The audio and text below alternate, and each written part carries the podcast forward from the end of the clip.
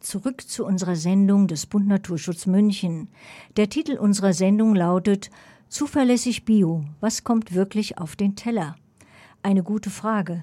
Wie kann ich mich als Verbraucherin oder Verbraucher wirklich darauf verlassen, dass Bio-Lebensmittel wirklich bio sind? Dafür bedarf es einigen Aufwand, der durchaus lohnenswert ist. Allerdings sind hierfür diverse Schritte notwendig. Fangen wir mit dem Lieblingsthema Essen an. Hierzu haben wir eine Expertin ins Studio eingeladen. Sie arbeitet für die Projektstelle Ökologisch Essen in der Umsetzberatung, Umsetzungsberatung. Seit über 20 Jahren berät die Projektstelle Ökologisch Essen die Gastronomie in und um München zur ökologischen Ernährung. Hauptsächlich geht es um den Einsatz regionaler Bio-Lebensmittel, insbesondere in der Außerhausverpflegung AHV. Seit Gründung wird die Projektstelle von der Landeshauptstadt München gefördert. Dadurch erfolgt die Beratung für alle interessierten Betriebe kostenfrei. Auch werden Konsumierende über Bio-Lebensmittel, ökologische Landwirtschaft und nachhaltige Ernährung informiert. Im Angebot sind auch diverse Veranstaltungen, Schulungen und Hofführungen sowie die jährlichen preisgekrönten Bio-Aktionswochen. Vielleicht kann unsere Expertin gewisse Bedenken ausräumen und wertvolle Hinweise geben, zum Beispiel was Betriebe am Bioeinsatz hindert, sozusagen geprüfte Bioqualität vom Kuhstall bis zur Kantine. Ich begrüße nun herzlich Susanne Kiel von der Projektstelle Ökologisch Essen und Kollegin Ramona Rösch. Sie wird das Interview führen. Ein herzliches Grüß Gott. Grüß Gott. Hallo zusammen. Danke, Christina.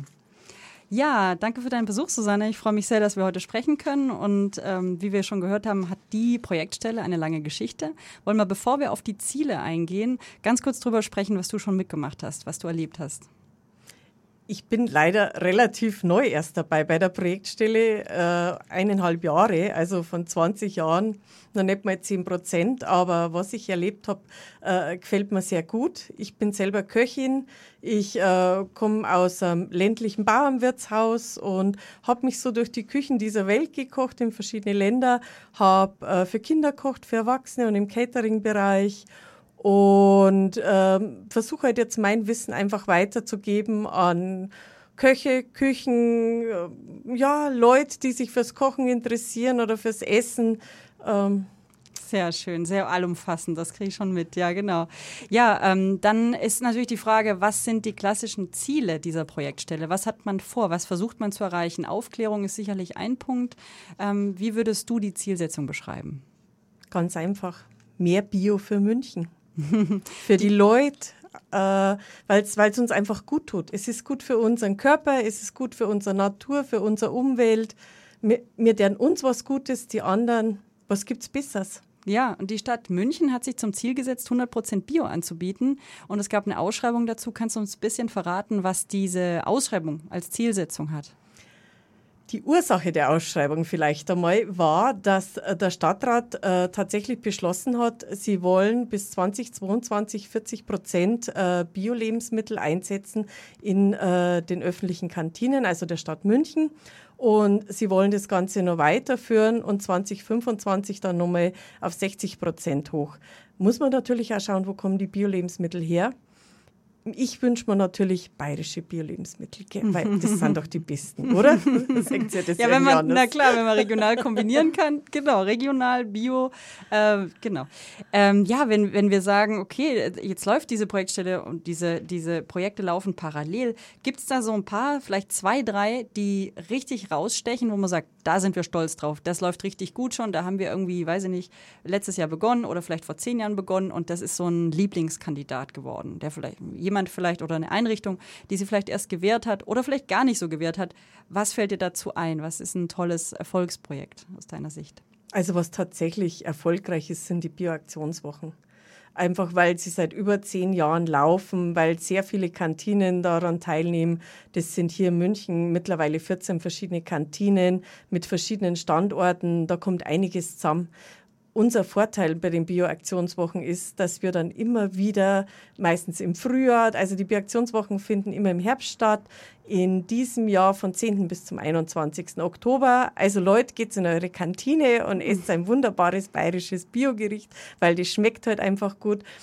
Und da werden die Küchenleiter auch wieder mal wachgerüttelt. Oh, die Bioaktionswochen kommen wieder und was machen wir denn? Und gibt es eventuell neue Lieferanten? Und schauen wir uns doch mal ein bisschen um. Also wir fangen da im Frühjahr schon an und dann ist im April eine Infoveranstaltung und im Juni nochmal eine und bis im Oktober sind sie dann schon wachgerüttelt mhm. und freuen sich auch auf das Ganze, weil man darf nicht vergessen, als Küchenchef ist Einkauf sehr oft einfach nur, du sitzt vor dem Computer, du gibst deine Nummern ein oder dein Warenwirtschaftssystem macht es schon nach äh, den Rezepturen, die du vorgelegt hast, automatisch. Also das Emotionale fehlt dann. Und bei mhm. den Bioaktionswochen ist es oft so, dass man Kontakt mit einem Bauern hat zum Beispiel. Zweitnutzungshuhn oder so, so wilde Geschichten oder Bruderochs-Projekt. Also man lernt den Bauern kennen, man, man lernt den Lieferanten kennen, man hat wieder eine ursprüngliche Beziehung zum Lebensmittel. Und dann kochst du das auch ganz anders. Dann ist das nicht die Nummer 15, 12, 25, sondern wie es bei uns war im April, das war der Fritz. Der Fritz war ein wunderbarer bayerischer Ochs und den haben wir zerlegt und zubereitet. Das das ist ein tolles, tolles Beispiel. Vielen Dank für den Einblick. Äh, ich denke mir, so ein Küchenchef, der kann natürlich auch mal Widersprüche oder Hindernisse sehen. Jetzt haben wir auch im Vorgespräch drüber uns, uns drüber unterhalten. Bio ist nicht gleich Bio. Es gibt da Zertifizierungen, es gibt verschiedene Abstufungen. Kannst du uns nochmal erklären, was ein klassisches Hindernis ist, was solche Küchenchefs sehen, Entscheider sehen in der Küche? Ähm, Hindernisse, die sie vielleicht auch davon abhalten, Bio äh, größer anzubieten. Ähm, und was ist die klassische Antwort, ähm, die du darauf hast in der Aufklärung? Also meistens sind es zwei Argumente. Der Preis. Da höre ich ganz oft, du spinnst doch. Das kann sich doch keiner leisten.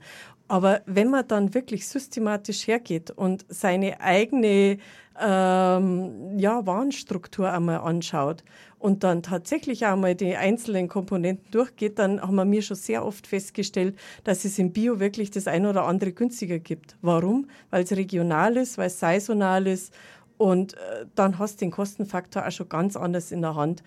Und die zweite Hürde, die wir immer haben, ist, dass die Köche sagen, ja, Bio, da komplett Bio, wie stellst du denn das vor? Und da, wo kriege ich meine Sachen überhaupt her? Und da kenne ich mir... Und der Punkt ist, was man einfach sehen muss, äh, wenn man heute Marathonlaufen anfängt, dann fängt man ja auch nicht mit die vorher 42 Kilometer an, sondern fängst du mal mit 10 Meter oder mit 100 Meter, was weiß ich, gell? ich bin jetzt keine Läuferin, nicht. ich bin Köchin. Aber es ist halt einfach so, in der, in der, wenn du dich für Bio in deiner Küche entscheiden möchtest und anfängst, dann fangst du mit, mit einer Komponente an oder mit einer einzelnen Zutat. Zum Beispiel, dass du sagst, äh, mein Bio-Rinderhack ist, ist halt jetzt nur noch Bio. Da, da habe ich jetzt einen Lieferanten, da habe ich einen guten Metzger und dann kannst du das nur so zertifizieren lassen, dass dein, dein oder deine Kartoffeln zum Beispiel ist auch was, was in unserer Region ganz wunderbar geht. Und dann macht man halt weiter bis zur Komponente und dann machst du mal eine ganze Speise. So peu à peu geht man an das Ganze ran. Ja, wie an einem Marathonlauf. Und wie fühlt man sich Bombe, wenn man mal so einen, so Marathon mitlaufen ist oder sensationell. Und genauso ist es, wenn man Bio ist. Also das ist ein neues Lebensgefühl, da bin ich mir ganz sicher. Würdest du auch sagen, dass vor allem die Zielgruppe, also die, die am Ende essen, auch sehr viel mitentscheiden können? Und wie ähm, agil sind die oder wie, wie, wie stark fordern die ein, dass es vegane, gesunde Gerichte gibt, Powerfood oder gerade bio-zertifizierte Kost? Wie siehst du das gerade in der Belegschaft hier in München? Für mich zu wenig. Ganz ehrlich. Also ich, ich würde mir viel mehr wünschen, dass die Leute äh, einfach auch schon aus reinem Egoismus sagen, ich will gesundes Essen für mich, für meine Gesundheit, für meinen Körper, für mein Leben, wie ich mich fühle. Für mich will ich das. Ich will keine Chemie in meinem Essen, ich will keine Stabilisatoren und was sonst noch alles drin ist. Also ich persönlich mag es einfach nicht. Das ist, wenn ich zu viele E-Nummern auf einem Lebensmittel sehe, dann langt es mir schon. Und ich, ich würde mir das einfach wünschen für mehr Konsumenten. Das ist, was die Oma gekocht hat, das war halt einfach was Gutes. Also zumindest bei den meisten Großmüttern hätte ich gesagt. ein, ein echtes Essen. Ja, eine frische Küche auch. Nicht, ähm, nicht, was eine Maschine für dich hergestellt hat, sondern einfach ein Mensch. Ich denke mal oft bei ganz vielen Lebensmittelherstellern, die sind Unternehmen, die haben Interesse, ein Geld zu verdienen, aber nicht, dass sie dir und mir ein gutes Essen auf den Teller bringen. Mhm. Da gibt's ja dann vor allem, da geht es vor allem um Lebensmittel, die schon zusammengesetzt sind, in bestimmten Mischungen ankommen und so weiter.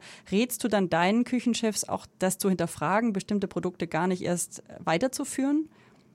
Die empfehle ich nicht. Na, es ist ganz ehrlich so. Ähm, ich bin einfach Köchin und ich, ich, bin Köchin, weil ich gern koche und weil ich gern weiß, was ich äh, meine Leute serviere auf dem Teller. Und du kannst mir nur so viel erzählen von nur so vielen Produzenten.